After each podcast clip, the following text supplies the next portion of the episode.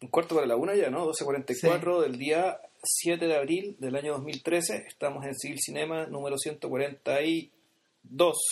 Las Si películas que no nos avergüenzan, el día de la Maratón de Santiago, de Lollapalooza 2. Sí. Fue el día en que no dieron Estado Nacional por dar la maratón de Santiago, justo en la semana que rajaron a Beller y asumió Velázquez, pero me imagino que eso es una pura casualidad, ¿no? No, claro, el, Eh. el día que le sacaron la, o sea, el día después que le sacaron la foto borracho a Aznar. ¡Ah! ¿Será verdad esa foto? Es buena la foto igual.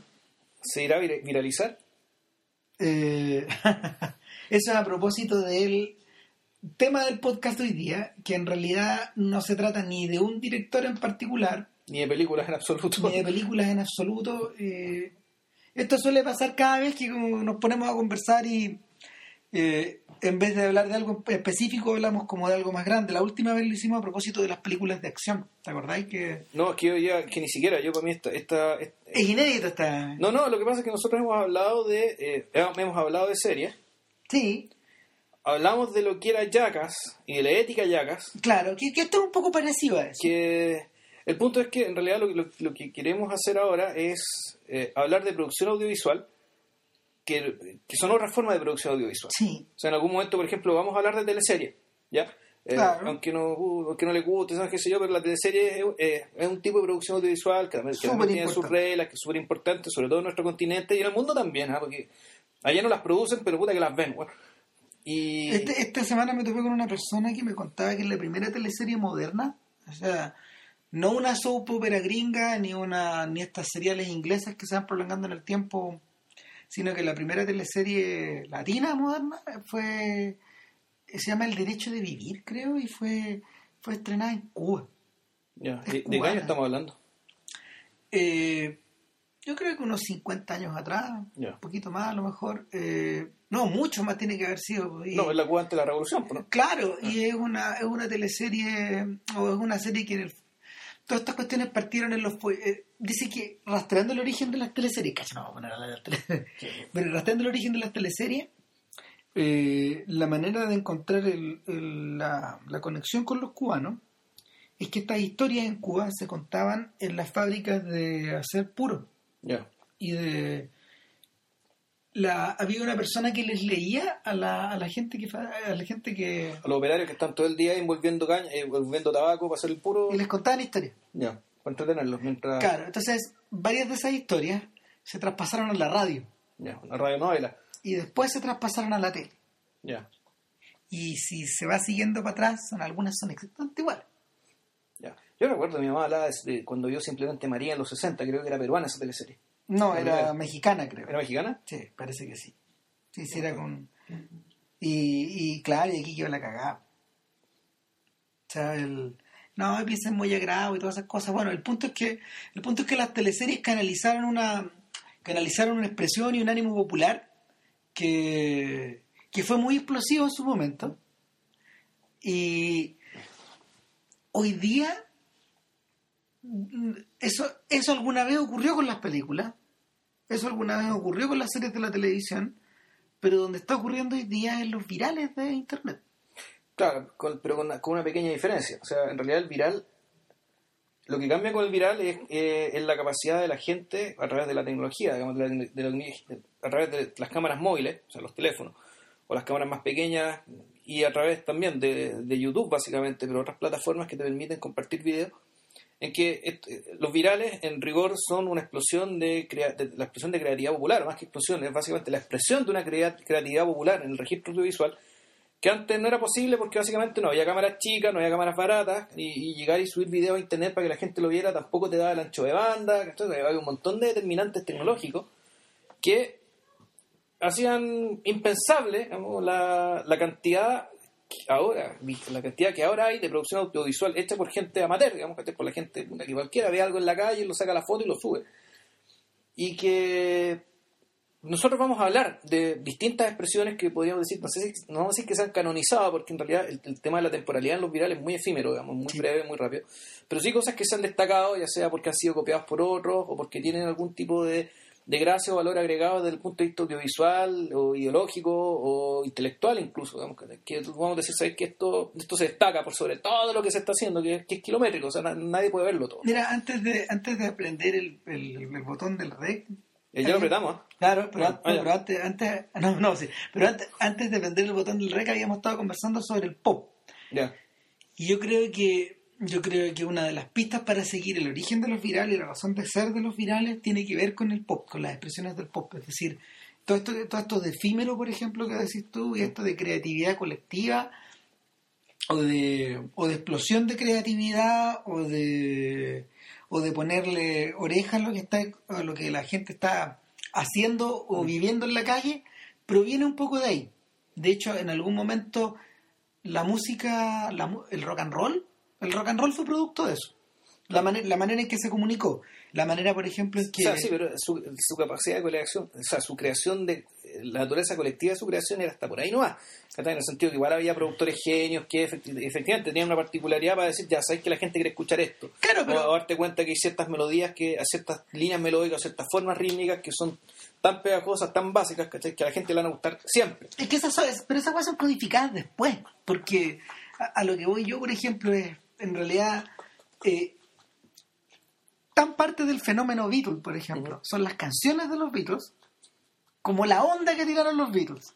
Y esa, esa en realidad fue reflejo de lo, esa fue reflejo de lo que ellos, de lo que se vio algún momento en la calle y de lo que la, y de la manera en que la calle reaccionó a cómo, a cómo estos cuatro pelucones les comunicaban cosas, ¿cachai? Eh, por ejemplo, si, si te acordás de esta película de los hermanos Miles. Sí, claro, la de los de Estados Unidos. Claro, ahí te da la sensación de que en realidad tan fenómenos son estos cuatro, con estos cuatro sujetos que están aterrizando en el, en el aeropuerto JFK, como toda la pendejería y la huevonera que, lo, que los están esperando. Y, y finalmente, cuando uno habla de Beatlemanía, esas dos cosas van unidas. Sí, ahora lo divertido es que los outtakes, ¿cachai? Que, que, que también que es una especie de película paralela. los Mills igual había unas, unas niñas que decían, y una gente mayor que decían, bueno, sí, pero esto en realidad también pasaba con Frank Sinatra, y con Bing Crosby. Y, y con, Jerry Lewis y con Tim Martin, po. Claro, o sea, fueron los primeros. Esto pasaba con esta gente, como ¿no? ya antes, que esa, o sea, Frank Sinatra estaba hablando cuánto, los 50, ¿no? Claro, y, y, de, y de Lewis y Martin de, son un fenómeno, son un fenómeno como del 48, 49, por ahí. No, miento, como del 46, 47. ¿Jerry Lewis? Sí. ¿Tan viejo era? Jerry Lewis cumplió, te Jerry Lewis cumplió 80 años de carrera. ¿De carrera? De carrera, porque él empezó a los 5 años. Y no, no, empezó que lo mostraron los papás, sino que lo, los papás lo hacían trabajar a los 5 años porque puta, eh, los dueños de los, los dueños de los teatros donde actuaban encontraban que el cabro chico era tan divertido que lo tenían abriendo el acto de ellos. 80 años de carrera, te pasaste. Wow.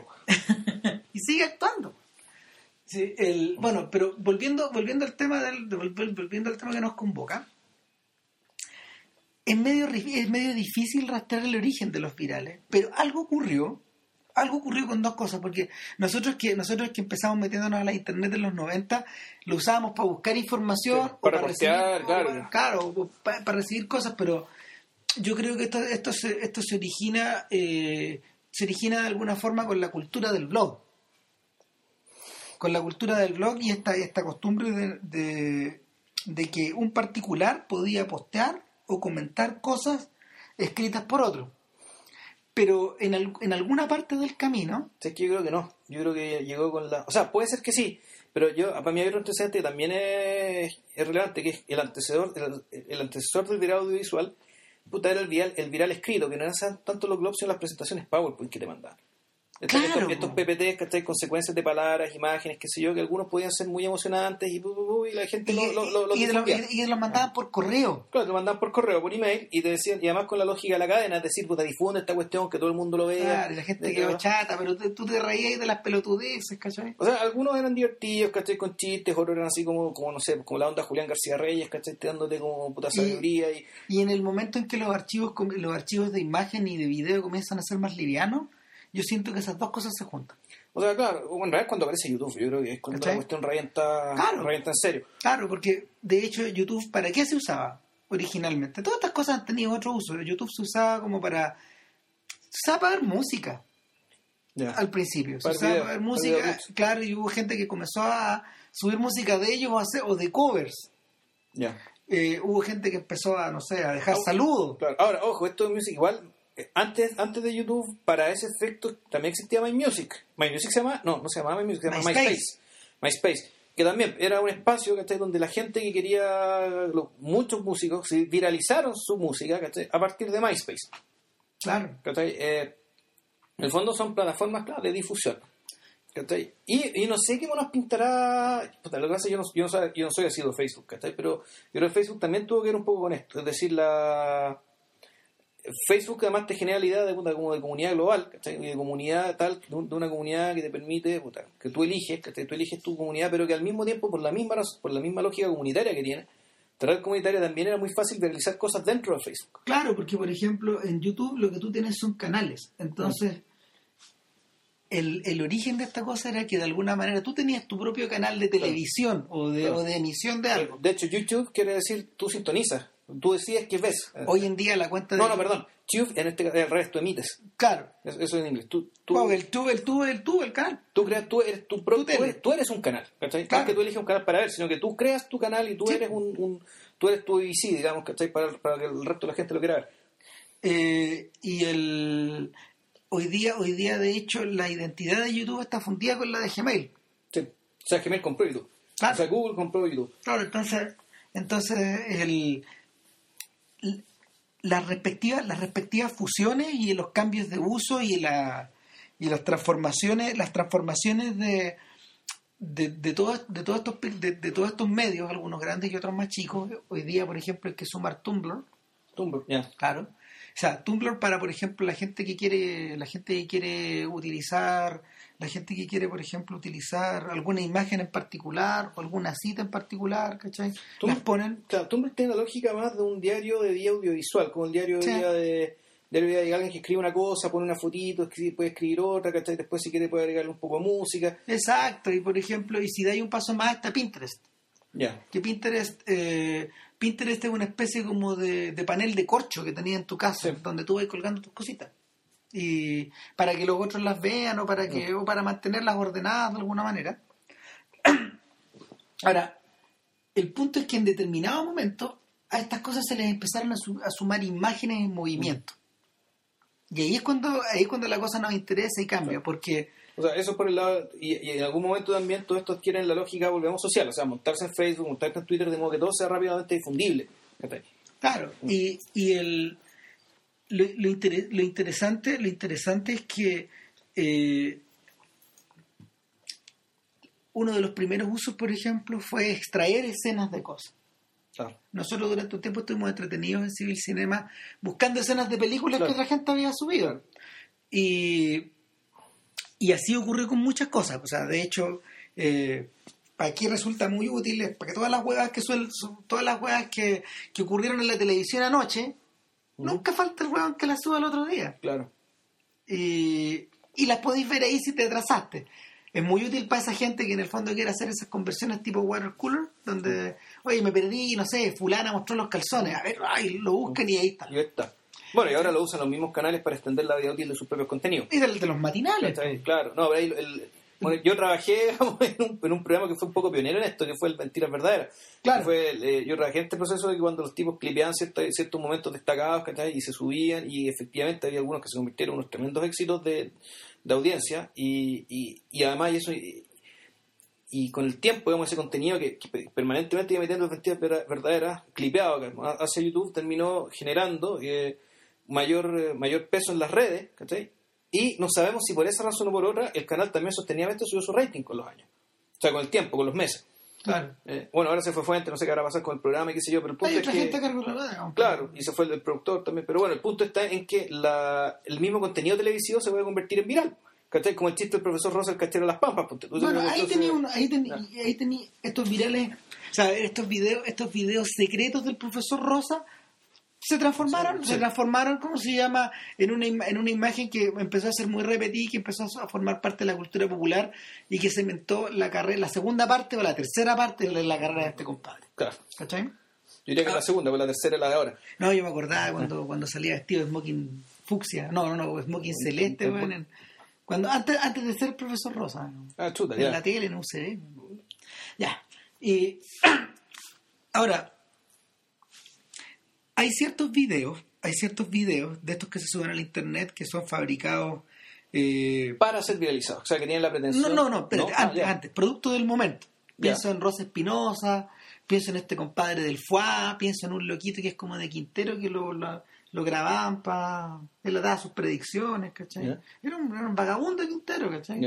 Que de hecho, de hecho, fue uno de los candidatos a ser jurado a Festival de Viña, propuestos por la gente. po.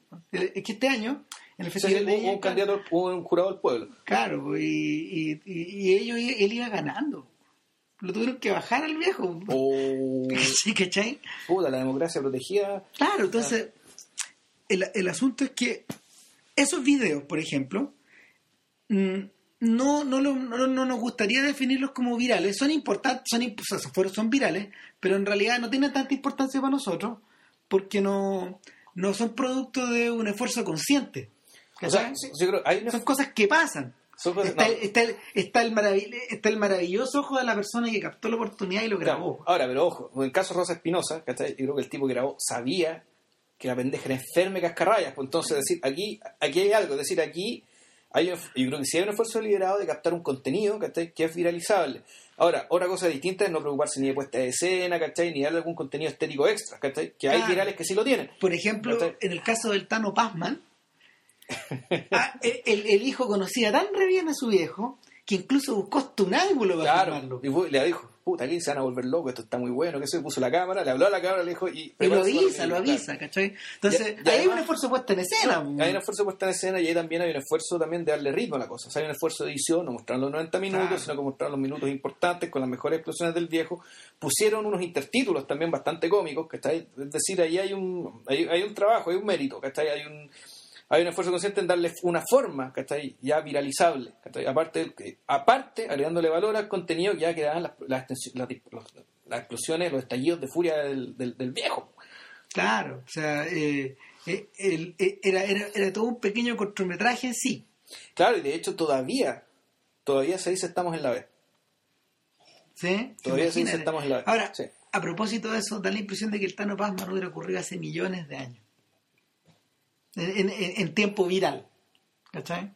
Eh, ¿por, qué? Por, ah, por qué? ¿Por qué me refiero a eso? Mira, hay un sitio que se llama knowyourmeme.com ¿Ya? que es como la Wikipedia de los memes.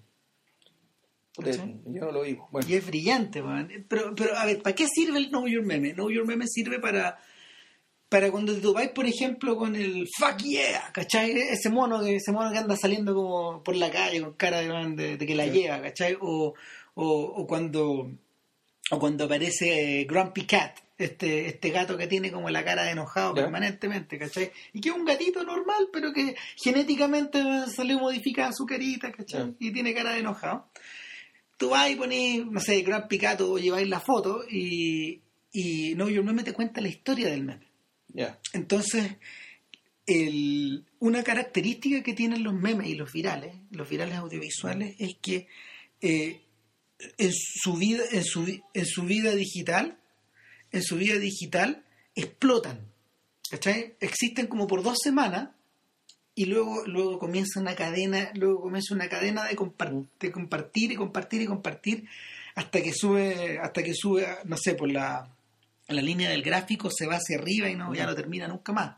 Y luego tiene una vida útil, a menos que continúe, a menos que continúe de alguna forma, esa vida útil se acaba y muere rápidamente. Sí, pues. Eso es lógico. sí, el tema es que, Esa es una de las características de este tipo Claro. de material. porque más allá del valor artístico, digamos que tengo el valor artístico, estético, el contenido eh, original, digamos, del meme, hay un tema de que en realidad la atención de la gente es un, es un recurso sumamente finito y que la oferta es gigantesca. O sea, por lo tanto, no la, un meme que logre durar mucho tiempo ya que se o que se convierte incluso en otra cosa, ¿cachai? Como el Gangnam Style. Que, bueno, igual, como decirlo, es un videoclip de una canción, pero que tenía todas las car- características de un meme Es que ahí tenía el, el proceso al revés. que conquistó el mundo. es lo que es lo que pasó a ocurrir, es lo que pasó a ocurrir con una vez que una vez que por ejemplo lo- los ringtones de los teléfonos celulares se ah, una vez que una vez que el ringtone, los ringtones de los teléfonos celulares se masificaron y la gente empezó a incluir canciones. Eh, hubo bandas que empezaron a hacer canciones como Rington. Ya. ¿Cachai? O sea, el.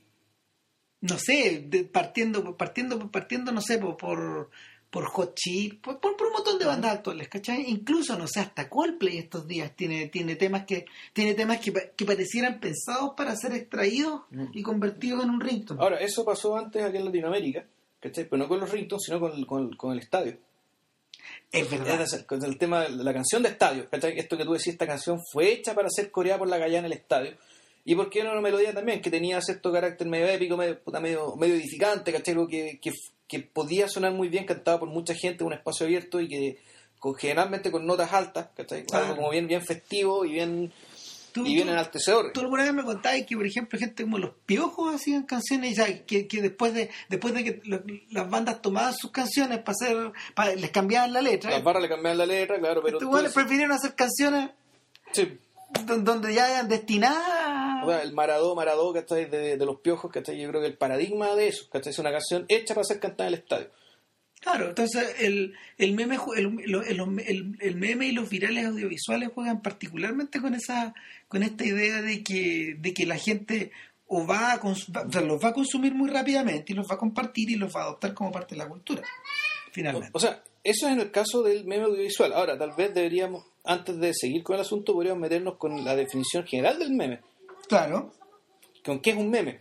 exactamente. Ahora, el meme, eh, aquí algo sabemos de esto, digamos, pero no mucho. eh, el meme creo que apareció por primera vez en, la, una especie de capítulo final de, o cómo decirlo, no, son las conclusiones, era una especie de anticipo de lo que podía venir después en las investigaciones que hizo Richard Dawkins sobre el gen egoísta, eh, respecto a su teoría que, claro, en realidad la teoría de la evolución está bien, eh, él, no, la niega, pero él dice que en realidad el, eje más importante del, el eje, mejor dicho, el concepto clave para la teoría de la evolución no, no eran tanto los individuos, ni siquiera las especies, sino que son los genes. Entonces, son los genes, el protagonista que, el protagonista de esta historia, que andan modificando, haciendo todo lo posible para seguir existiendo y para seguir, para, para perpetuarse en, en el tiempo. Nosotros como individuos somos vehículos de genes, somos usados por los genes. Somos se- como los vagones del metro. Somos los buenos del metro que en algún momento somos votados, ¿cachai? Y claro, y la- una vez que estamos reproducidos, el gen sigue existiendo. Entonces, la- el interés de la reproducción es porque el gen el que quiere seguir vivo. Entonces, Richard Dawkins, al, al final del libro, se mandó, eh, se mandó, una, ¿cómo decirlo? Una especulación. Extendió el dominio de la lucha, digamos, que está respecto a su idea del gen, hacia el meme, hacia la cultura. Entonces inventó el concepto meme para decir, bueno, dentro de la cultura pasa lo mismo, y donde los genes, de, los genes la, en, la cultura son los memes, es decir, son cápsulas de algún tipo de creación cultural que van colonizando. O que, dicho, van, van prolongando su existencia en el tiempo, tomando distintas formas, eh, juntándose con otras, pero su idea siempre es sobrevivir. Entonces, claro, por ejemplo, cierto tipo de melodía puede ser un, un meme, una frase, un eslogan, puede ser un meme, una imagen, como, no sé, pues la silueta, el, el Hush de Nike, la silueta de la Coca-Cola. Podríamos decir que son memes, porque pues pasan los años y las cosas se conservan y después van a puede generarse otro tipo de, de logo que no sea el mismo, pero que en cierto sentido lo imite Lo referencia. lo referencia. Por lo tanto, el meme, el gen cultural, digamos, detrás de esto va a seguir existiendo. Eh, eh, y así. Entonces, en el mundo audiovisual se le llamó meme a las creaciones, perdón, el mundo audiovisual, el mundo digital, ahora ¿no? se llama meme a todas estas creaciones que pueden ser audiovisuales, pueden ser fotográficas, pueden ser palabras, pueden ser PowerPoint, que son fácilmente divul- di- divulgables, difuminables, y supuestamente eh, cuya vida en el tiempo se puede prolongar, aunque nosotros ya estamos viendo que eso así hasta por ahí no va, por el tema de, volvemos al tema de la atención, de Claro. cosas que aparecen y desaparecen y, y puede ser que después sean referenciadas por otras. Una de las claves de los memes audiovisuales en realidad es el humor. O sea, es que el humor es una de las una- cosas, que, claro, que- uno y- de los atractivos que hacen algo viralizable. Y, y es por donde primero entra, digamos, la cuestión, porque y, y- y fíjate que gente como Andy Samberg y los tipos de, de- de Lonely Island, de esta gente, este- estos tipos que, que- estos tipos que fueron reclutados por, por Saturday Night Live en algún momento, hace como tres o cuatro años atrás, ellos lo entendieron súper bien. De hecho, ellos inauguraron algo que existía desde antes de Saturday Night Live, que se llamaban los, los cortos animados durante mucho tiempo y, y los cortos audiovisuales también. Mira, los primeros, los primeros los hizo Albert Brooks. Eh, cuando, cuando él era muy joven. y no, no tuvieron mucho éxito, pero con el fondo, en el fondo, eh, fundaron esta idea, fundaron esta idea de que el de que este programa tenía tenía eh, segmentos segmentos audiovisuales Claro. que eran distintos a los sketches. Claro. Ahora, casi 40 años después, Sandberg le puso Sandberg y su gente le pusieron SNL Digital Shorts. Ya. En el fondo, en el fondo, colgándose de la idea de estos memes divertidos, estos huevones inventaban contenidos o inventaban un corto. Por ejemplo, no sé, eh, está, está el de People Getting Punched in the Street. Con, un- con una música, con una música cualquiera, hay un sujeto que va y hay gente, gente que habla, gente que está comiendo, gente que está hablando en la calle y le aforra un combo en la calle porque sí, así. ¡Pah! Y siempre Sandberg con otro huevón más, digamos. Pero en, en- en plena calle, en plena calle. Entonces como que hay gente que los mira, po. Pero este corto, este corto obviamente era, era el tipo de cuestión que tú te podías haber encontrado en internet, pero ya estaba diseñado para que apareciera en la tele, para que a su vez volviera a internet. De hecho, ¿dónde lo buscaba uno? En internet. Ahora, si uno piensa que el, el- los programas humorísticos en general, ¿cachai? el formato sketch, el concepto sketch ya de por sí es puta, muy viralizable, muy, muy viralizable, y era un meme antes de su tiempo. Era un meme, eh, era un meme on la letra, no sé, uno piensa en los cortos de los Monty Python, ¿cachai? O, Exacto. o- o los cuatro locos en el set, estuvo la patada en la cara, que tú sea- decís, tenía todo, era algo que perfectamente podía podía sobrevivir y, difun- y difundirse ¿cachai? en el formato actual. Claro, y quedaban, y, y por sus mismas características de, de ser explosivo y de ser breve, podían ser repetidas de infinito, como Claro. la canción. Es que además, no, me- mejor dicho, es la expresión, es la es la expresión audiovisual del meme, uno de los memes por antonomasia que tú bien decís que es el chiste. Claro. ¿Cachai? Que el chiste vamos, es lo mismo, pero relatado. ¿no? Un chiste, dos, tres frases, ¿cachai? Que tenía un chiste y la cuestión se repite y se repite y tiene una vida social aparentemente infinita. digamos, ¿cachai? Y bueno, resulta que audiovisualmente eh, se creó, eh, cuando esto va- cuando se, cre- se hace televisión humorística, funciona sobre la base de gags, que son chistes, ¿cachai? Claro, piensa por ejemplo en estos gags de video loco. Internet está lleno de gatos que tienen actitudes de humanos Mm. o de perritos, está lleno de mascotas que reaccionan como reaccionarían los humanos, por ejemplo, o, o de guaguitas que hacen cosas divertidas, o de, no sé, pues hay una guaguita que hay una guaguita que se ponía feliz, por ejemplo, hay un meme muy divertido, es una guaguita que se ponía feliz escuchando a Bob Marley. Y bailaba, bailaba, así, se movía, se contoneaba para los lados, y era impresionante. Y, el- el- y la mamá le ponía, la mamá descubrió esto andando en auto. ¿Ya? Entonces, y yendo al colegio, dejando a los otros cabros chicos, y el cabro chico bailaba así metido en, su, metido en su asiento. Entonces, ese tipo de cosas se comunican muy fácil. Claro, esta, esta otra, una, una guaguita era, era negra, esta guaguita, era, era raza negra, que era la guaguita que ponía cara enojada, ¿Ya? después se reía. ¿Cachai? Era, claro, era impresionante, el, el, el histrionismo del niñito, ni, ni- de meses, ¿cachai? Tenía menos de un año, tenía meses ya, eh, su capacidad histórica, decir, ya pon- ponga the bad, the bad look, creo que ese es the bad look, la mirada fea, y lo voy a hacer. Y se ponía-. Y después, Entonces- ¡guau! explotaba de risa y se reía en todo el mundo y, Sin embargo, en la medida de que estas cosas se fueron popularizando, eh, se han creado versiones más sofisticadas, como lo que, la- lo la semana pasada sobre los videos de- del programa Jimmy Kimmel, y los mismos de, los mismos de Conan O'Brien. po. Por ejemplo, eh, yo creo que para estos efectos Triumph de Insult Comic Dog es uno de los grandes, es uno, es uno, es uno de los, es uno de los Orson Welles del sistema. ¿cachai? Con este, por ejemplo, no sé, a lo mejor, a lo mejor ustedes no lo han visto, pero yo les recomendaría que buscaran en internet a Triumph en el estreno de La amenaza fantasma. Claro, cuando, cuando se enfrenta a los nerds de George que Lucas. están haciendo cola, digamos, de tres días para ver la mierda de película esa. Claro, es- esa mujer incluso tiene estructura dramática. man. Está tan bien hecha que tú decís esto es perfecto. Es que tú sabes que, que bueno, es que para, mí el meme de- debería ser más corto. Es decir, yo creo que en algún momento esto ya. eh, un meme puede ser cada una de las pachotadas que le va diciendo los, los sucesivos encuentros que tiene con la gente. Claro, uno tras otro, Uno, uno, tras otro, otro. uno tras otro, uno tras otro, uno tras otro. Y, y- entonces, claro, la cuestión satisface un poco los dos gustos. El, gusto del meme, el gusto de la cosa corta, pero que además tenía una estructura.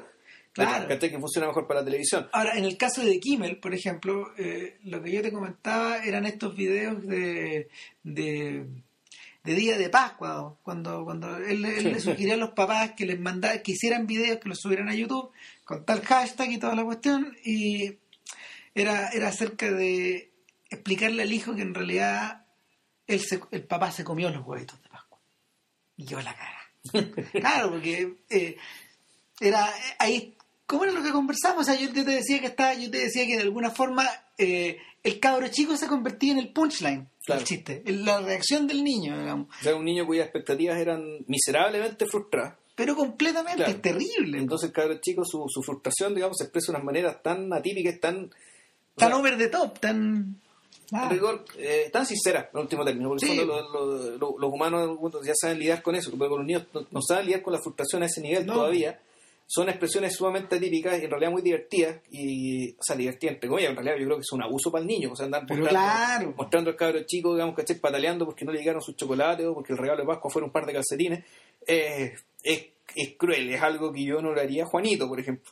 Claro.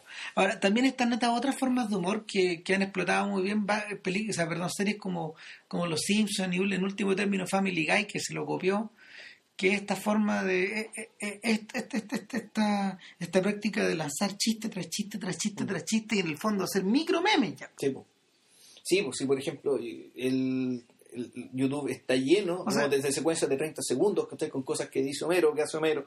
Por ejemplo, siempre he buscado ese... ¡Do! de- Pues, el, el do. Esa weá. No, no, no, no. Ahora, o ese, o, te- Lisa, Lisa, tiene toda mi, tienes toda mi atención. Y aparece el monito con los platillos. Claro, ¿no? Y, y, y- y hay cosas impresionantes, por ejemplo, 10 horas de do. Do, do, do, do, do. Y están las 10 horas, ¿cachai? Hay gente que usa su cuenta de YouTube para hacer un, loop de 10 horas. Y se dio la pega de editar las 10 horas, buscar las 25 temporadas. Esta semana, de hecho, un gallo Mm. eh, se dio la pega de resumir cuarenta y tantos años de tartamudeos de Woody Allen en todas sus películas, desde Sí, el principio hasta el final. Eran 44 minutos. Ah, ah, ah, y eran pedazos tras pedazos tras pedazos tras pedazos, ¿cachai?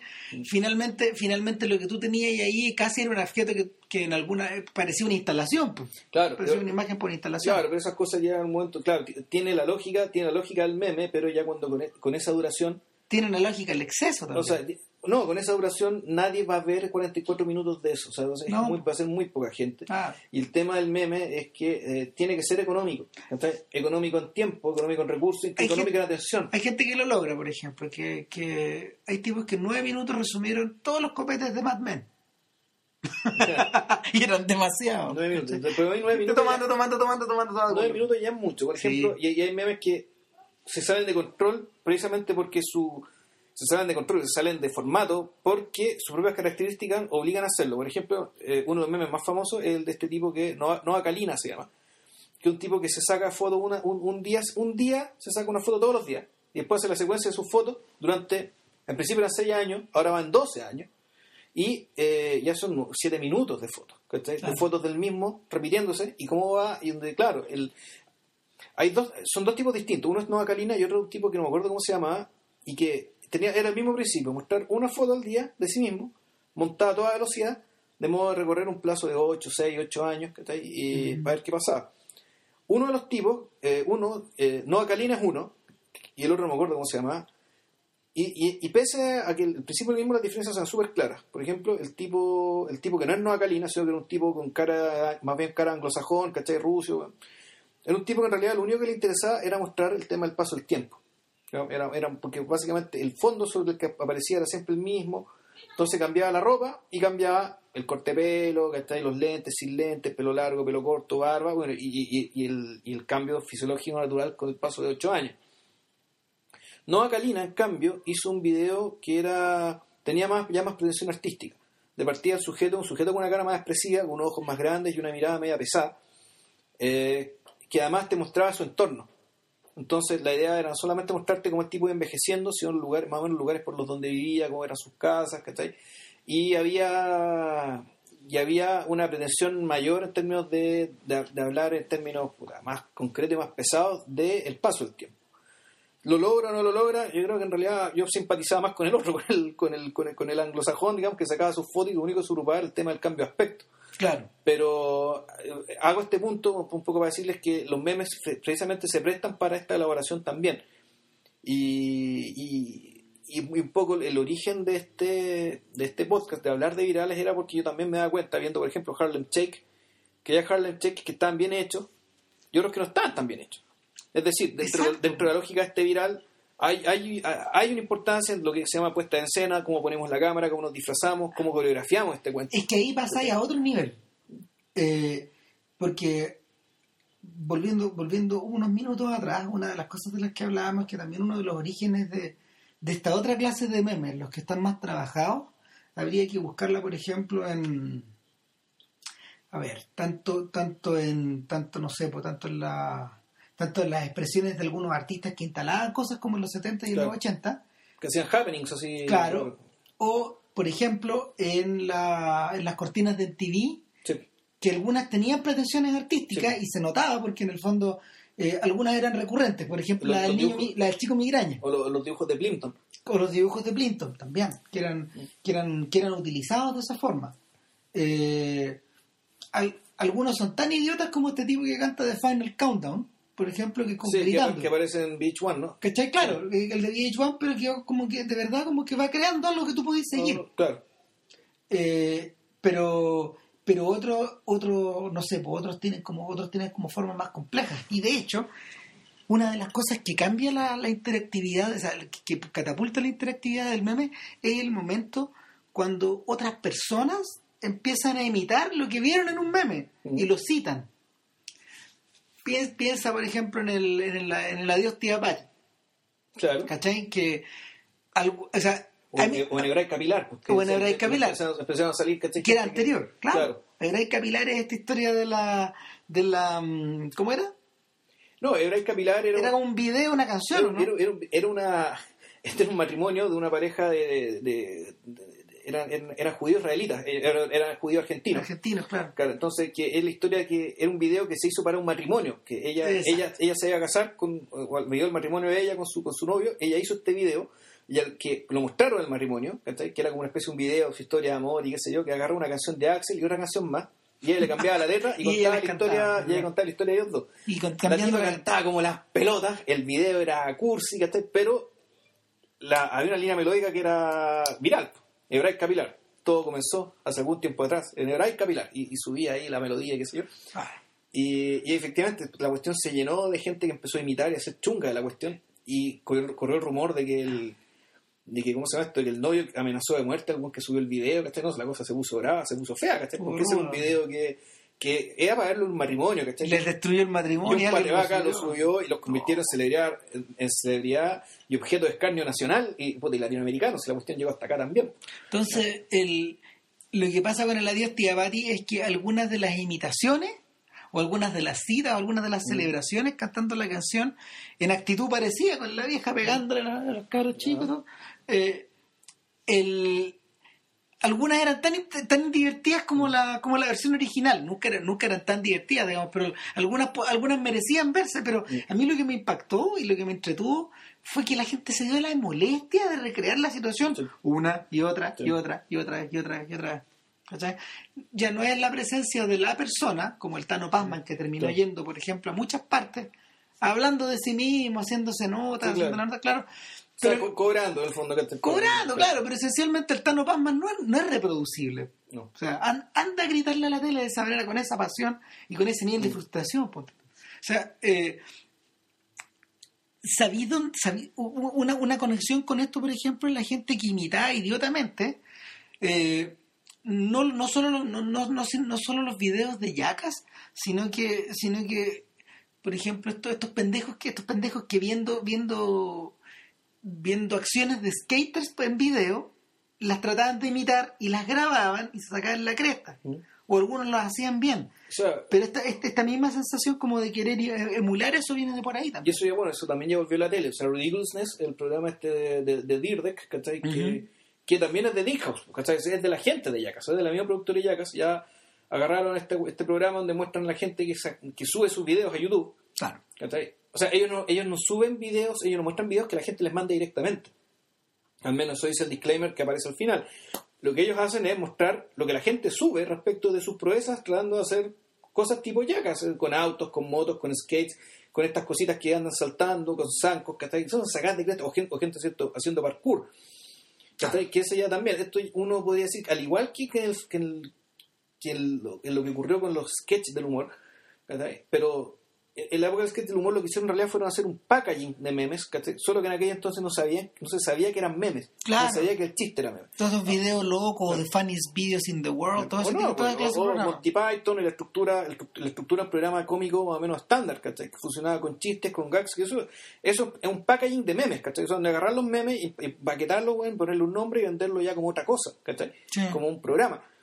En cambio, claro, en el, en el programa este, en el Ridiculousness, uno podría decir ya que aquí hay un, pack- un packaging consciente de memes. El, programa es eso, es agarrar los memes que están dando vueltas, gente sacándose la cresta, qué sé yo, puta, armarlo, darle una estructura, ponerle un invitado, ¿cachai? Darle relato. a la Es cosa. medio parecido a lo que hicieron en Life in a Day, volviendo al tema de Life Sí, in a pues, Day. exactamente. Que en el fondo es, un pro- es una película creada a partir de estos videos. a partir de estos videos que pero claro pero esos videos no eran necesariamente memes no tenían no, valor no, no tenían, Era- tenían un valor testimonial. tenían un valor testimonial pero ninguno de esos videos o puede que alguno que otro haya tenido algún valor eh, viralizable digamos repetible y reproducible infinitamente. Exacto, pero Eh, aquí, aquí está, al- acá los extraían de ese contexto y los ponían en un contexto mayor. claro. De manera que, de manera que lo que se creaba eh, era otra clase de narrativa. Mm. Ahora, ¿qué pasa? ¿Qué pasa cuando, cuando el ánimo, no sé, pues, cuando el ánimo de dejar esta, esta huella artística es más grande todavía? Eh, lo que tú tenís de repente son, lo que tú tenís de repente es una, eh, ahí entramos, por ejemplo, al terreno como de los tilt shot o de, de esta, o sea, por un lado están, por un lado están estas cosas como más experimentales que tú ves como en video, claro. eh, o por otro lado están estos, no sé, están estos, están estos happenings o flash mob, claro. donde, no sé, yo pienso, por ejemplo, en, los, en, en- en estos presos de no sé dónde bailando thriller, ¿te acordás? No bueno pues la- lo que hicieron los cabros frente a la moneda ¿cachai? para la protesta por la educación o sea que eso es un flash mob pero que estaba pensado para que todo el mundo lo viera una cuestión que duraba dos minutos y que era de una puesta en escena tan impresionante ¿cachai? o sea ver cuánto sé cuánto eran 5.000 personas bailando al mismo tiempo Claro. era, era gigantesco muy bien coreografiado, bien hecho, bien armado. que Eso era algo que tenía, eso fue diseñado para que eh, tuviera una vida muy larga, ¿cachai? O al menos o muy extensa, que fuera visto en todo el mundo. Claro, esa, esa clase de cosas como... Yo, yo estoy pensando incluso, por ejemplo, en Occupy Wall Street, Claro. que fue mi- que, que algunos de esos rasgos estaban pensados, de, de sus rasgos estaban pensados de este modo. Es decir, utilizando esta estrategia, hacer eso, replicar eso, pero con una lógica de vida real, en la vida real. Claro, mira, qué interesante que no hayas metido en esto, ¿cachai? Porque tú empecé a hablar de otras cosas, y a hablar de la- de la- del- del- de la- del intento artístico, pero en realidad no estamos hablando, vamos, vamos a terminar hablando de la eficacia política. Eh, eh, que yo creo que hasta cierto punto, eh, en algún, en algún, en algún gancho están medias unidas. Claro, por ejemplo, está- me acordé del video este de Connie 2012. Claro, Connie, puta. Yo no lo quise ver, ¿cachai? Porque esas cosas me, me, me- me dañan, me, me hacen mal, güey. ¿cachai? Pero, puta, claro, ese, ese video fue particularmente eficaz, güey. Claro, o sea, y, fue creado y estuvo pensado de ese modo. ¿Sabéis que yo también estaba pensando que alguien que alguien que trabaja pero en el cine con esta estructura de con esta estructura de pensamiento es Morgan Spurlock, Ya. porque Spurlock permanentemente hace trabajos audiovisuales que tienen que tienen como que están direccionados están direccionados en estos dos sentidos. Yo me acuerdo, por ejemplo, de bueno, el, el- el documental que lo volvió famoso, el de El Super Size Me. el de Super Size Me. De McDonald's. Claro, tenía una estructura así, especialmente en esto, en esta, en esta parte que tenía que ver con la con fotografiar el, con fotografiar el, combo de McDonald's que no se, que, que no se pudría. Pero ojo, eso es divertido, eso está en un, en un outtakes. Eso no está en el documental mismo. No, po. y después, espérate, po, y después una artista británica creó un proyecto, creó un proyecto que se llama mm, eh, My Happy Meal. Y, y en su proyecto lleva tres años y todavía no se pudre. Todavía no se pudre. No, y eh, esta vez O sea, las papas fritas. No, son las papas más el pan más la, más la comida. No se pudren. Compró una Happy Meal cualquiera. Ya. Y empezó a fotografiar. Pues y ahí de- decenas de fotografías. Ya, de hecho, celebró el cumpleaños, el número uno. después hizo una fiesta para el número dos, ¿cachai? Y en su tercer cumpleaños, puta, sacó otra foto. Un poco. pero pero está, está, está con, está con algún problema la weá, digamos. Tiene como polvo encima. Ya. ¿Cachai? Pensé que está, imagino, cerrada con una cuestión de vidrio. No. Ah, tampoco. No, fue más lejos que Spurlock. No está con vidrio. Lo dejó ahí. Ni siquiera el olor está. No. Entonces, el esa, eso, eso, eso yo te diría que tiene, tiene, no sé, tiene para, en el caso de ella, en el caso de ella fue, fue puesto, porque es una, es una, es una, una- es- ¿cómo se llama? Una, especie de instalación. Eh, fue expuesto con cierto con cierta pretensión artística, pero al mismo tiempo tiene, tiene un costado político que no hay que Sí, olvidar. claro.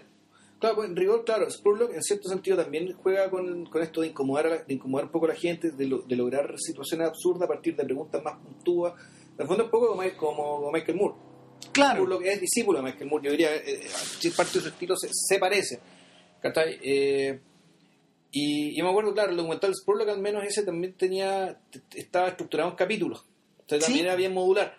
súper, súper modular. Y los otros, el que hizo, so- el que hizo sobre Osama Bin Laden, por ejemplo, Sí, buscando, buscando Osama, esa clase también son... Where the hell is Osama Bin Laden? Creo que Y, y de hecho es interesante porque era lógico que es por lo que iba a terminar en MTV. po. Y, ti- y hizo programas en MTV. Pero no solo para ellos, creo que también hizo programas para CNN. Pero entonces, de la, lo- la misma, la, la, la manera, la manera y, y cuando, perdón, y cuando tú, cuando tú ves, cuando tú ves talk shows como los de Jon Stewart o los de Stephen Colbert, te das cuenta de que también tienen esa lógica ahora.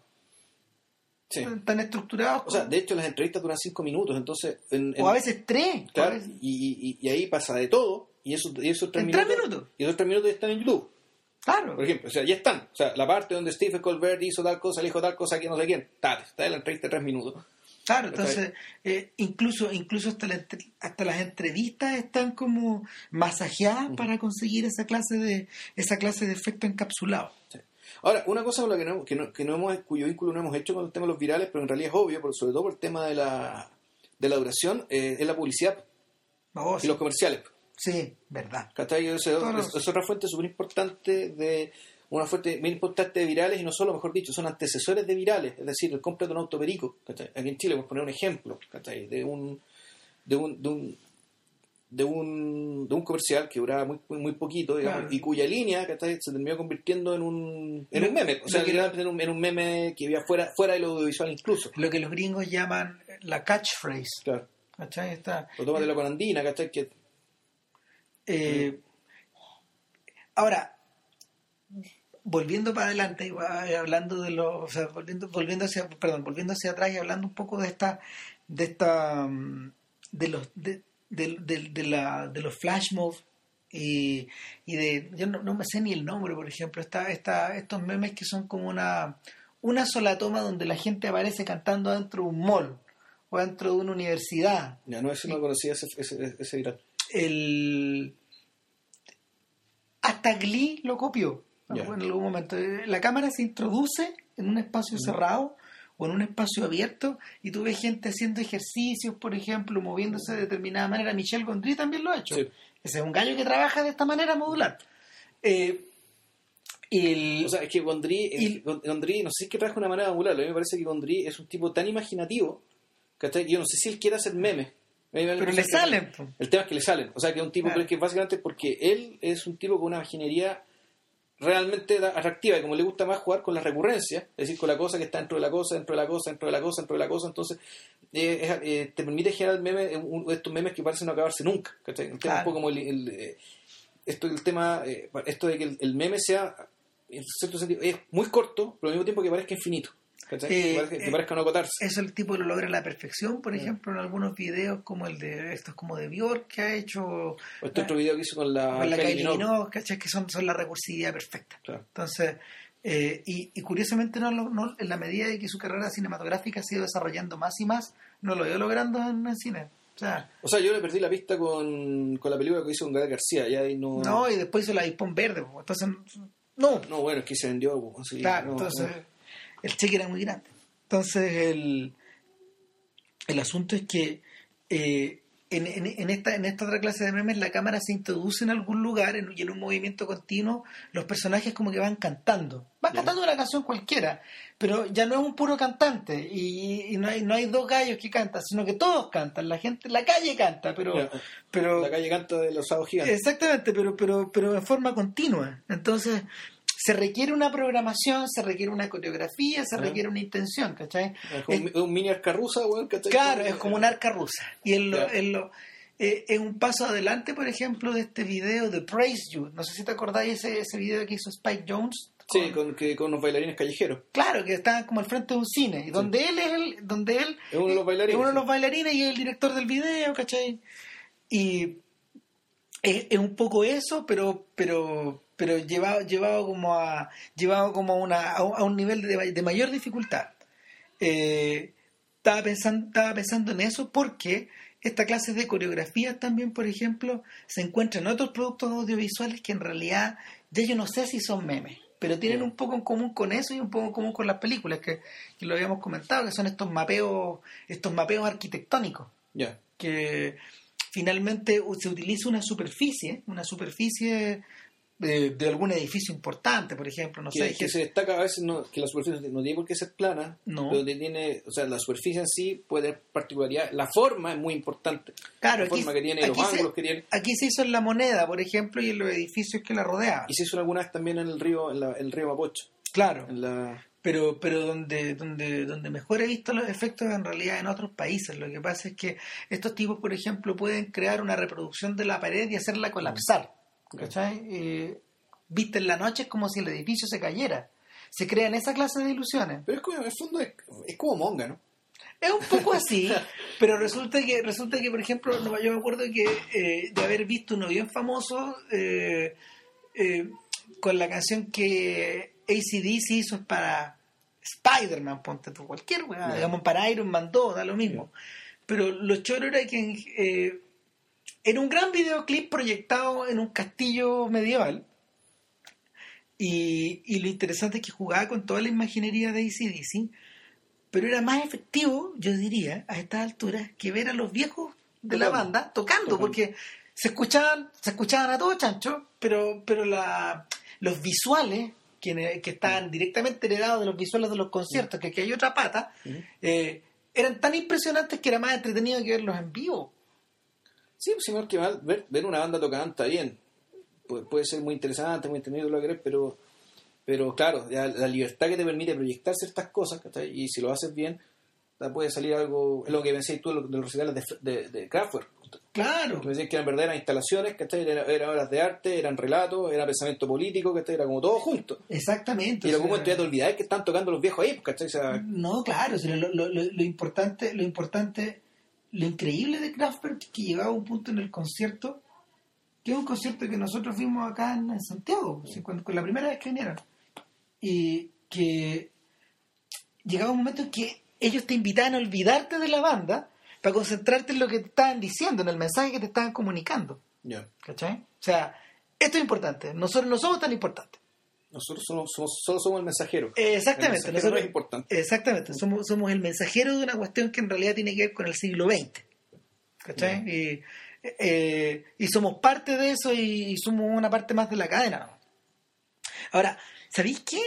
Eh, ese, ese lado de, de los memes o de esos trabajos audiovisuales que hoy día pululan en Internet, yo lo rastrearía, de hecho, a, a la cultura del videoclip, pero no solo, no solo la del videoclip, sino que también la de la, por ejemplo, estos videos que Pink Floyd comenzó a comenzó a hacer con, con este ayudados por un por, por Tom Torgerson, que era como el, el tipo que le hacía las carátulas. En el fondo, cuando estos tipos crearon como esta pantalla, esta pantalla circular que ponían en sus conciertos en los años 70, hace 40 años, y proyectaban ahí, proyectaban ahí imágenes que tenían que ver con la, con lo que cantaban, digamos. Antes que eso, las bandas, las bandas psicodélicas solían proyectar imágenes, eh, imágenes filtradas, solían, solían poner imágenes filtradas a través de un proyector que, que mostraba mos- que mostraba lámparas de aceite. Estas lámparas de aceite que se movían de una manera, de una manera psicodélica. ¿Te acordáis que viste en las Sí, películas? sí. No, claro, el, el concepto que está detrás de eso sí es que, y, y- y eso sí que creo que ellos lo inventaron. Digamos, el hecho de que ellos están haciendo, que la música que están haciendo es parte de un espectáculo completo. Va sincronizada, Claro. claro, va A sincronizada. con diferencia, claro, los Beatles hacían música y claro, se vistieron, se disfrazaron, inventaron una pinta, ¿cachai? Que eso está bien, ya es un concepto más bien te- teatral, podríamos decir. Claro. ¿cachai? De una puesta en escena teatral que después aquí también se hizo con Kila y con Víctor Jara que los vistió de negro, ¿cachai? Pero esto iba más lejos, ¿cachai? Esto ya tenía que ver con que la música era una parte del cuento, ¿no? ¿cachai? Claro, la, la otra parte, pues efectivamente, era tú tenías que ir a verlo, ver lo que te mostraban, escuchar la música, y eso es lo que realmente, y ese era el producto. algo algo de eso a- a ver de eso hay algo algo que tiene de experimental pero también algo de de circense, de espectáculo. Nunca hay que olvidarse de esa otra, Mm. de, de- de- de esa otra pata, digamos. Si los Rolling Stones, los Rolling Stones también recurrieron a eso inflando muñecos, ponte tú en algún momento, creando dragones, el concepto del, del circus, po. Claro, sa- claro, sacando, sacando El rock and roll circus, eh. esa- usando, claro, usando esta weá de la lengua para afuera, ¿cachai? Millones de esas cosas, pero eh, lo interesante es que muy, lo, lo- lo interesante es que lo- la- la- los mejores, las mejores visuales de eso se han transformado por un lado en estas cosas de, en estos mapeos arquitectónicos, esta- esta- esta- estas imágenes proyectadas, y por otro lado, por otro lado también, no sé, pues han se han, se han, como se llama, se han convertido incluso en parte como de eh, en- ya eh, encasquetadas, encasquetadas en la telecita chiquitita de YouTube, los podí, los podí, los podía encontrar bajo la forma, no sé, de timelapse, por ejemplo. Hay gente que filma timelapse nomás. Dejan las cámaras puestas. Hay gente que, hay gente que, que, ha, que, ha, que ha virado su atención a otras cosas. El otro día, por ejemplo, me topé yo con un, con un video de una persona que cruzó Chile y puso la puso la puso una cámara delante de delante del auto y filmó todo y, y lo corría lo corrían Desde Arica hasta, Exacto. hasta que llegó a. sí pues, Ya. en, en, en- cómo se llama por las diversas carreteras la, la- ¿Mm? por la por la por la 5 por la ruta 5 pero después después cruzando en ferries ¿cachai? Sí, claro. llegando hasta el final al final al final al final entonces hasta que se acaba, hasta que llega a Punta Arena, me imagino. Claro, Por Argentina va a llegar a y, Punta y Arena. y duraba ya. 12 minutos duraba 12 minutos corrido en alta velocidad ¿cachai? era, la- era pero pero pero eh, era- no, no sé qué era eso digamos ¿cachai? Pero O sea, es un viral que no es muy distinto al de Nova Calina, que está mostrándose envejecer, digamos, durante 12 años. Ahora, y, y- y- y está emparentado, por ejemplo, con distintos hábitos que hay en distintas Ah. partes. Yo, por ejemplo, mira, Ya. eh, el- en, mirando, mira, no sé por qué, no sé por qué yo te... Ah, sí, sí, me acuerdo, me acuerdo. Lo, lo encontré en un blog. Era, era un crítico que extrajo una imagen, extrajo una imagen de eh, un recorrido entre Tokio y Osaka. Ya. ¿cachai? Y estaba filmado desde el tren de alta velocidad del Shinkansen. Pusieron el iPhone 4, Ya. lo pusieron contra un vidrio y filmaron el recorrido del tren. Ya, que haber sido cuánto, ¿dos horas? Puta, lo que pasa es que filmaron un pedacito nomás, porque por el video, la- lo que tenían en lo que tenía. Eso se parece a otro video de Condri también. Claro, lo que tenía en la, lo que tenía en la, en la, en la carga del iPhone hasta que se le agotó, ¿cachai? Entonces tuve que pasar estaciones y frenaba y luego volvía a verlo salir, ¿cachai? Y, y, y, y, y- y ¿sabéis qué? Bueno, el. Bueno, ojo, hay un videoclip de eso, que, pero, pero que uno de, uno de Cure. Sí. ¿cachai? Que Pero la cámara está puesta que arriba. Está puesta arriba y adelante. Entonces tú, tú vas, digamos, recorriendo Inglaterra, digamos, que estés por la línea del tren. Y espérate, que Melie hizo eso. Ya. Melie, Ya. Melie eh, cuando empezó a hacer sus primeras pruebas con, con la cámara en 1890 y tanto, una de las weas que se le ocurrió ¿qué pasa si me subo arriba del tren? ¿Mm? Y filmó, filmó una de las llegadas a una, una gare de París, po, Ya. una estación de tren. Lo pasaban por puentes, veía ahí las casas. O sea, los. Lumière filmaron cuando llegó el tren, estuvo filmó desde arriba. Ya. Claro, entonces, el para que, para que veáis que las cuestiones están conectadas. Y, y mirando, mirando estos videos, mirando estos vide- este video del tren, me di cuenta de que en realidad era un hábito nacional, weón. Porque los japoneses filman sus viajes en tren, weón.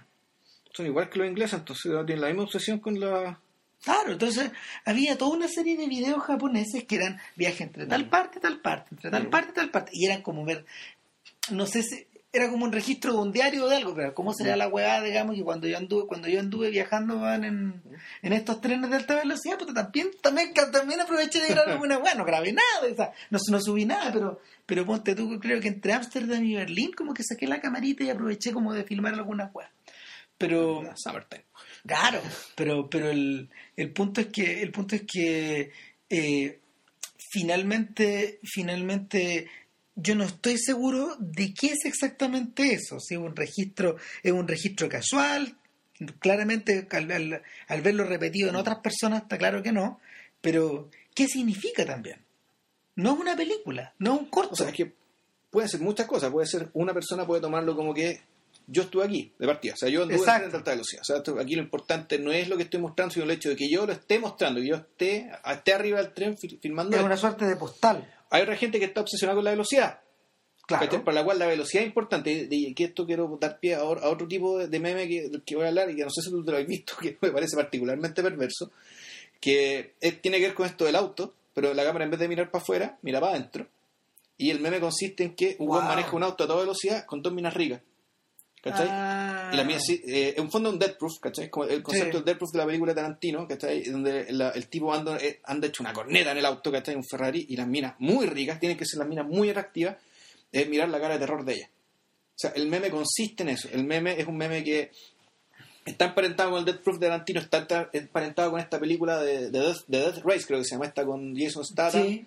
Que es de unos presos, ¿cachai? Donde parte la carrera, eh, donde el espectáculo de las carreras, que son carreras donde la gente muere, es que al lado del piloto tiene que haber una mina rica que es de una cárcel de mujeres donde son todas ricas, Es verdad. ¿cachai? Entonces, claro, ahí juntáis, puta, dos gustos clásicos mandriles, Claro. que el gusto por los autos y el gusto por las minas ricas, ¿cachai? Yo me acuerdo de haber visto uno similar que también tiene sus bases obviamente en esta cultura de en esta cultura del amor de los británicos por los autos, por los Mm. autos de carrera y todo esto acá, y, y que está enlazado de hecho con Top Gear y es que no me acuerdo cómo lo hice, habrá sido por Top Gear, invitaron a un invitaron a un, a un corredor de Fórmula 1 a su- y, a- y él, él a, a- probar a probar un auto en una, en, una, en, una- en un circuito y él fue con su mamá.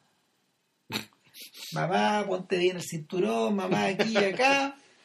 Aceleremos mamá. ¡Pah! 300 a 300 kilómetros por hora con su mamá Y la pobre veterana, bueno, la habían dos cámaras, pues había una cámara que miraba hacia adelante y la otra enfocada en las reacciones de ella, pues. Pero era muy divertido porque de alguna forma sentía por primera vez la reacción de la madre a lo que hacía el hijo, bueno, adentro del auto. Claro, buena idea. Lo que pasa es que yo viendo estos videos de estos virales, ¿cachai? Con el, auto dando una corneta, ¿cachai? Eh, satisfaciendo el amor por los autos de los mandriles, satisfaciendo el amor de los mandriles también por las minas ricas, y los que no son mandriles también. Pero el tema, la expresión de terror, a mí me acordé inmediatamente de... De Death Proof, de...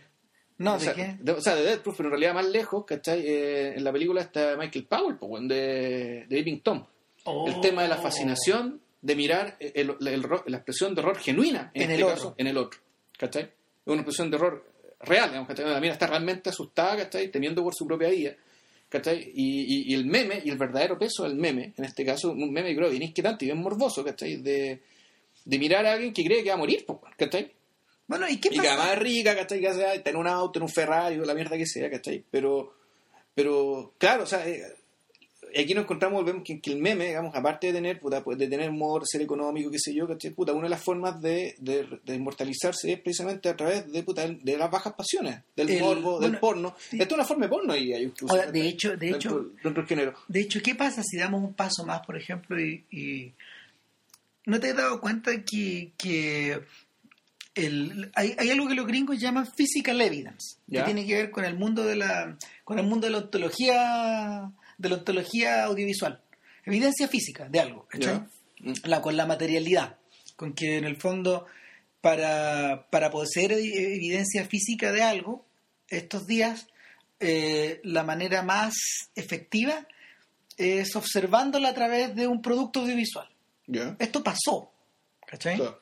Eh, y el y hay algo, eh, en, en- en- en- en términos de evidencia física hay algo que tiene hay algo que está hay, eh, por ejemplo no sé por la los registros de los robos de las cámaras Sí, de las cámaras, por ejemplo, de los alumnizajes en auto, ¿cachai? De, de la forma en que nosotros vamos viendo eh, cómo el pendejo que se subió a la micro agredió al conductor y el conductor sacó un bate y le contestó, ¿cachai? Claro, o, la- o- o los videos de las explosiones del- en los trenes en España, ponte tú, ¿cachai? Que lo repetían una y otra vez, porque en el fondo era la única prueba de que esto estaba pasando.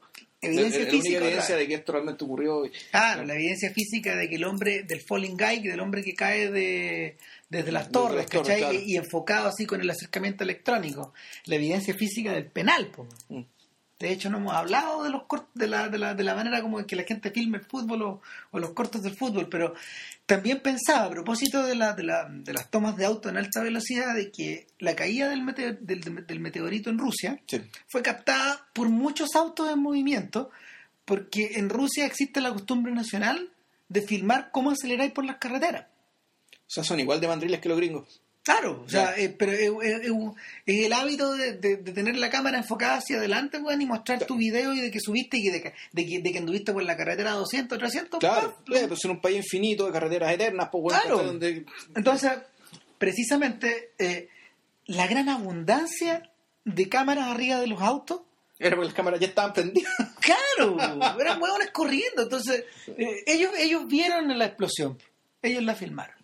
Increíble. Entonces, eh, te, te quedáis con, este, te, quedáis con esa sensación de que, de que el, el deseo de perpetuar algo finalmente conduce también a que no solo a, que no solo todo esté filmado por un lado sino que de que de que de que busques provocar esos efectos también o de que busques ser testigo de esos efectos y que además te encontrés con otras cosas o sea volvemos al tema al tema de la accidentalidad por lo tanto hay un y aquí volvemos a lo que hablamos el otro día de Sigabertov ¿caché? respecto de que eh, ah, puta, casi todo es registrable ahora o sea la, la, la, posibilidad de que un evento X sea registrado por alguien es altísima ¿cachai? De hecho, de hecho la, la, tengo, tengo la sensación de que el boyerismo, que tradicionalmente, que, tradicional, que, que los siglos anteriores estuvo, estuvo particularmente ligado, no sé, pues, a mirar por el ojo de la cerradura, mm. ¿cachai?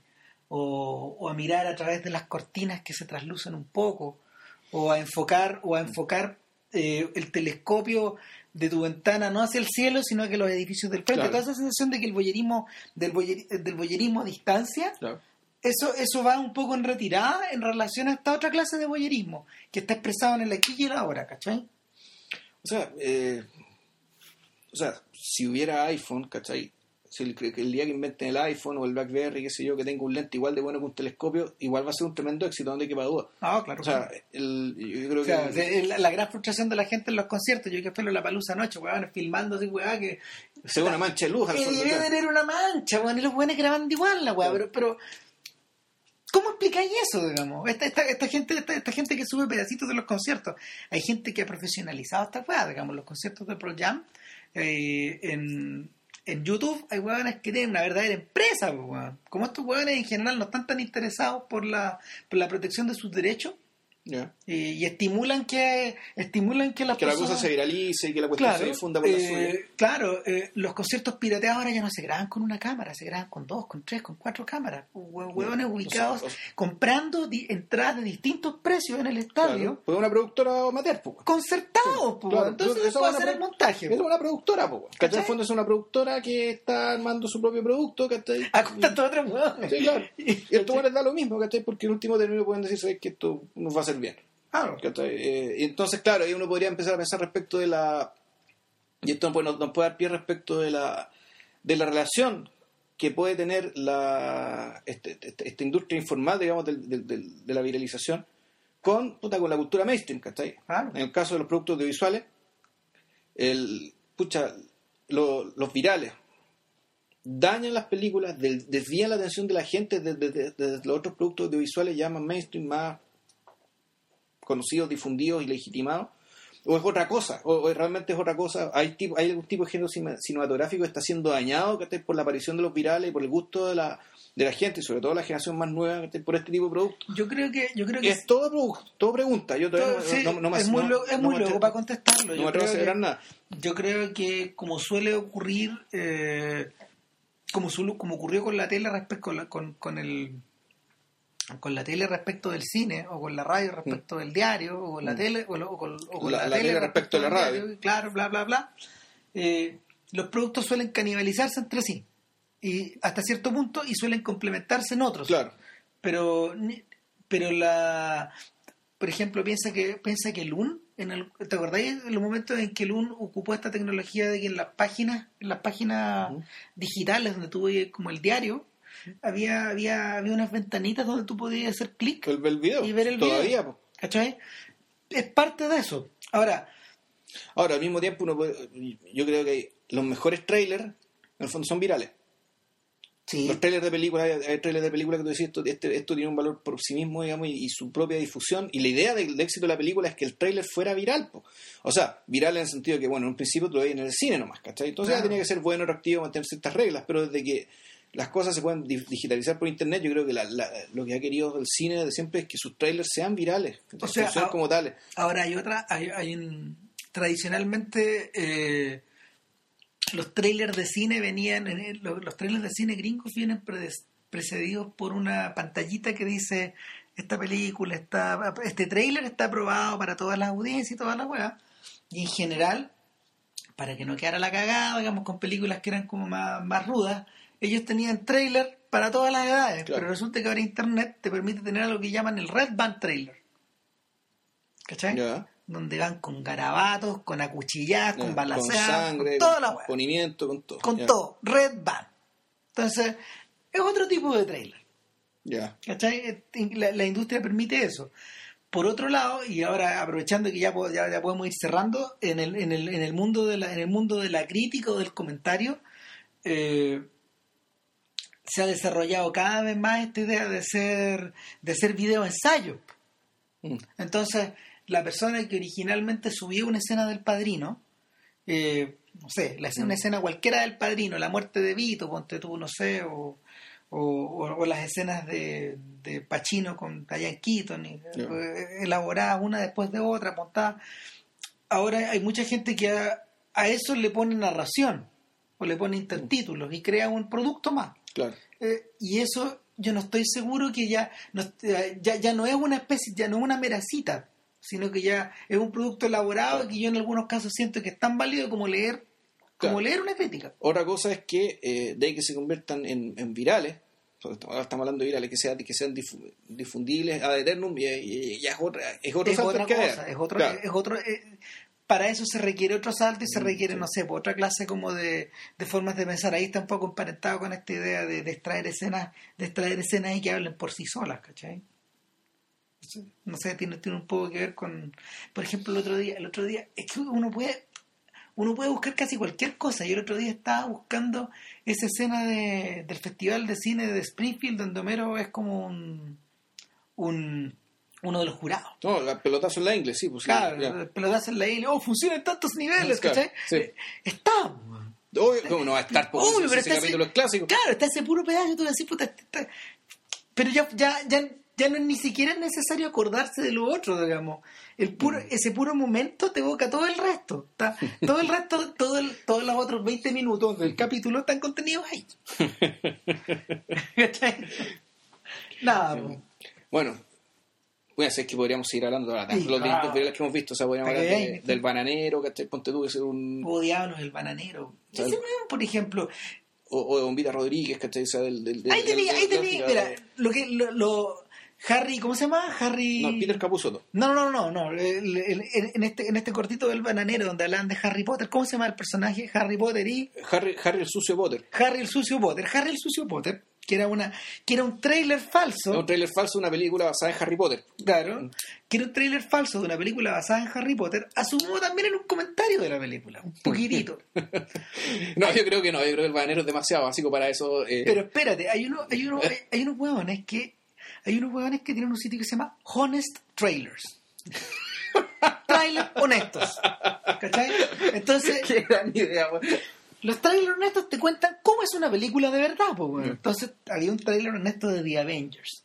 Ya. Donde te contaban cómo chuchas de Avengers. po. Ya. O, o, o, o había, o había un tráiler, había un tráiler honesto de, de Batman 3 contándote lo mala que es Batman 3. Ya. Pero así, de la guata. Entonces, estos gallos, estos gallos crean un tráiler, pero al mismo tiempo están haciendo crítica, están Sí, comentando ese es el tema. Es que, claro, claro, en el fondo están diciendo, están usando la excusa del tráiler, ¿cachai? Para decir en realidad la película es esto. O sea, este tráiler es una mentira. Todos los trailers son mentiras, ¿cachai? Porque, puta, porque te venden lo que la película no es, te venden lo que la película.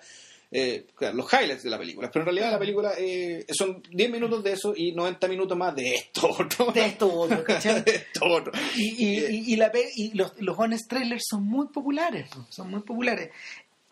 En- ah, y- Oye, volvemos al tema, porque Sí. el tráiler es un viral, esto es, una, es, un, es un viral antiviral en el fondo. claro, eh, y, y está un poquito emparentado con otra cosa que otros tipos hacían, que era eh, usar el autotune para armar, armar canciones basadas en la vida real. weón. Se llamaba algo así como Tune the News, no me acuerdo, pero, pero como que el, el gallo, los gallos ponían un político hablando y en el fondo, usando el autotune, hacían que cantar una canción. Y, y ellos tenían un programa en un programa de noticias un programa de noticias quincenal o mensual así con gente cantando. Obama cantando.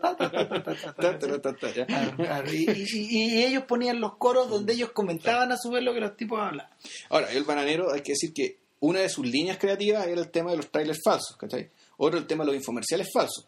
Claro. Y ahí, claro, ahí se metía. Peter con- Capusotto ahí tenía a Peter No, Capusotto no, pero eso es el bananero, cuando Ah, se ya. metía con el tema, pues tú, el mega sopea, ¿cachai? Ya. que un, un, un producto para, para alargar el que te dije, ¿cachai? O eh, la muñeca System, ¿cachai? Que claro, que es, eh, donde ahí la viralidad se producía por una, por una parte por el nivel de abyección y de bajeza y de cochinada que al que llegaba este sujeto, que y esto lo digo con total admiración, digamos, o sea, no lo estoy criticando, yo creo que el bananero en, en, en el mundo ideal digamos, debería ganarse el premio Nobel de literatura, ¿cachai? Porque es, es impresionante, ¿cachai? Su habilidad con las su, palabras. su nivel con las palabras y con las imágenes también. en fondo. Bueno, ya va a llegar el día que le den el, premio Nobel de literatura a un cineasta. Eso va a tener que ocurrir algún día.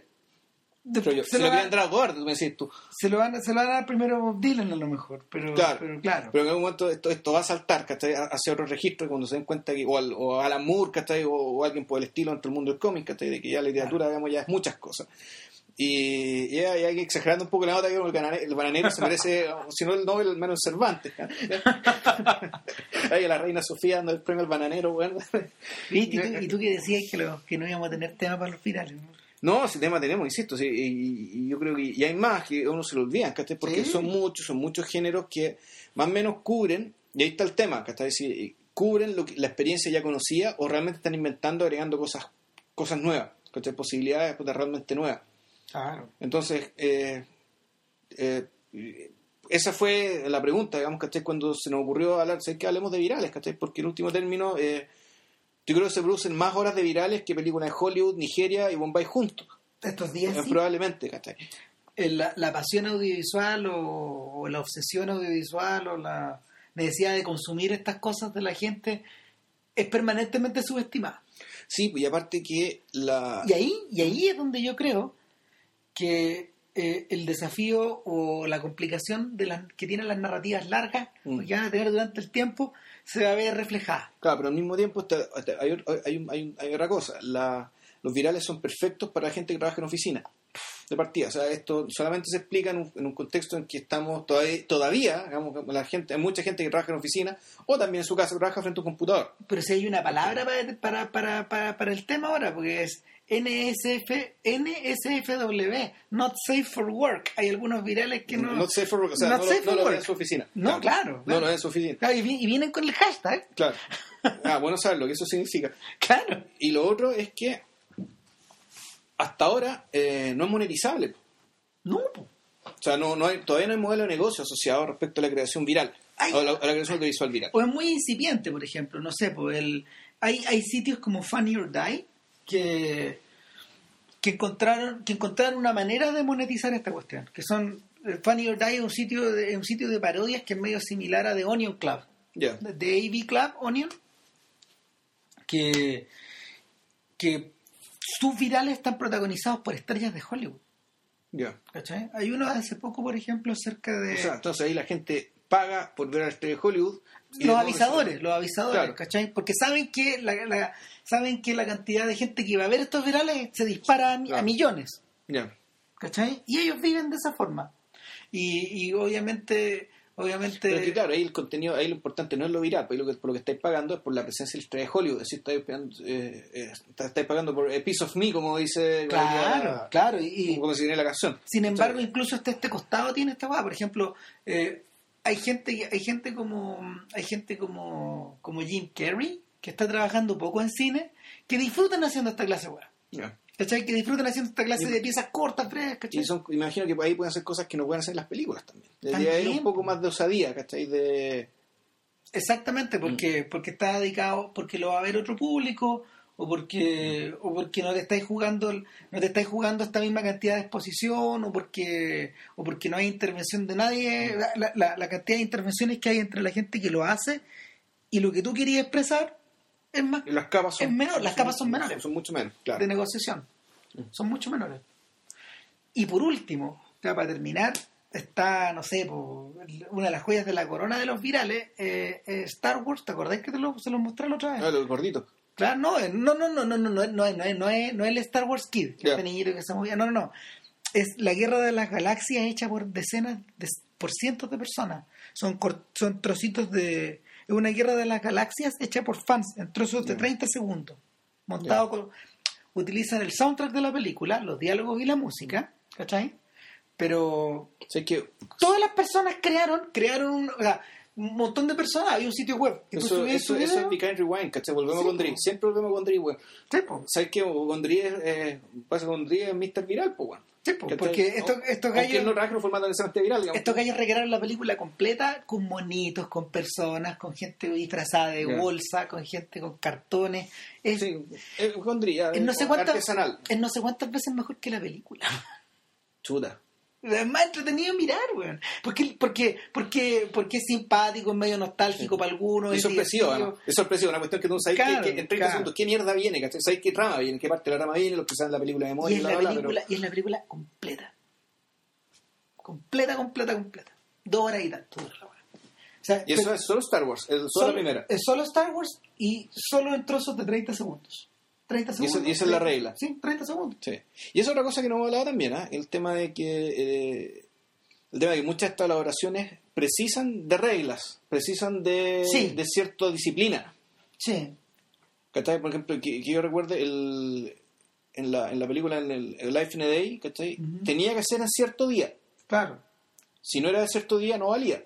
No. Y por tanto hay que mandar la regla, nota, qué sé yo, ¿cachai? Para que la cuestión cumpliera. Es decir, esta disciplina, el tema de los virales, también podríamos decir que, claro, hay cierta libertad, pero una libertad que a veces puede, que, que la medida que cumple ciertos propósitos, que requiere puta, el disciplinar, el dar órdenes, el, el para qué, para que la cosa O un cierto- sea coherente, digamos, con lo que pretende ser. O tal vez al revés, un cierto estándar para que sea más fácil de fabricar. También, para hacerla más simple. Claro. Sí. Reglas de simplicidad también. Nada, pues. Se nos agotó la pila, no, no es porque no haya más virales, en realidad No. es mucho más y probablemente... Vilches tiene hambre. Eh, No, no, no por otro, pero no sé, pues, me acordé de Edgar. Vimos Edgar la semana pasada, Puta, Edgar. Edgar, y, y así, y, pero ya, si, no- nos podemos analizar uno por uno, no vamos a terminar nunca, porque realmente son demasiados.